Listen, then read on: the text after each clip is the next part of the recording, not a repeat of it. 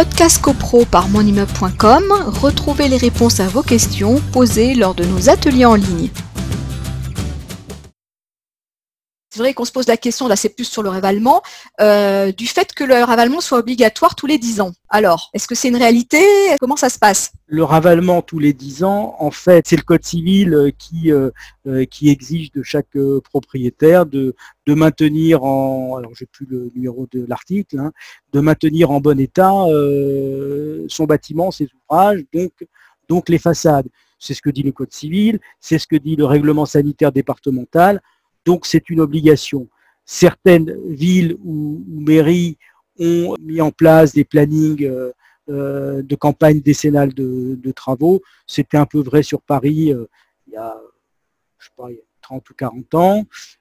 c'est plus vrai maintenant parce que le problème de la campagne décennale, c'est qu'on désignait par exemple une rue, bon bah cette rue on va la ravaler, Très bien. Et bah oui, mais il se trouve qu'au milieu, euh, il y avait deux, trois qui avaient déjà remis en état pour des raisons. Euh, et, voilà, donc ils se retrouvaient euh, dans un imbroglio juridique à dire bah oui, mais moi, j'ai pas besoin de ravaler puisque ça a été fait, etc.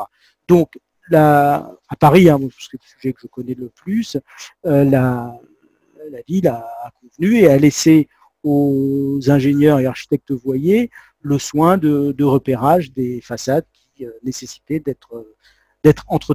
Donc après, après, je veux dire, une façade peut ne pas être avalée pendant 20 ans et, et, tenir. Après, si votre façade, la façade pour qu'elle tienne 20 ans, 30 ans, euh, il faut mettre en, en bon, 30 ans, elle peut être en bon état mais affectée par le par la pollution et noircir, donc devenir sale mais euh, il faut aussi que les, travaux qui soient faits dessus soient pas simplement cosmétiques, où on fait juste un coup de peinture.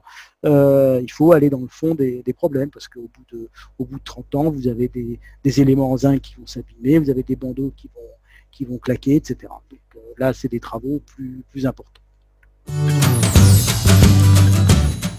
Podcast CoPro par monimmeuble.com, retrouvez les réponses à vos questions posées lors de nos ateliers en ligne.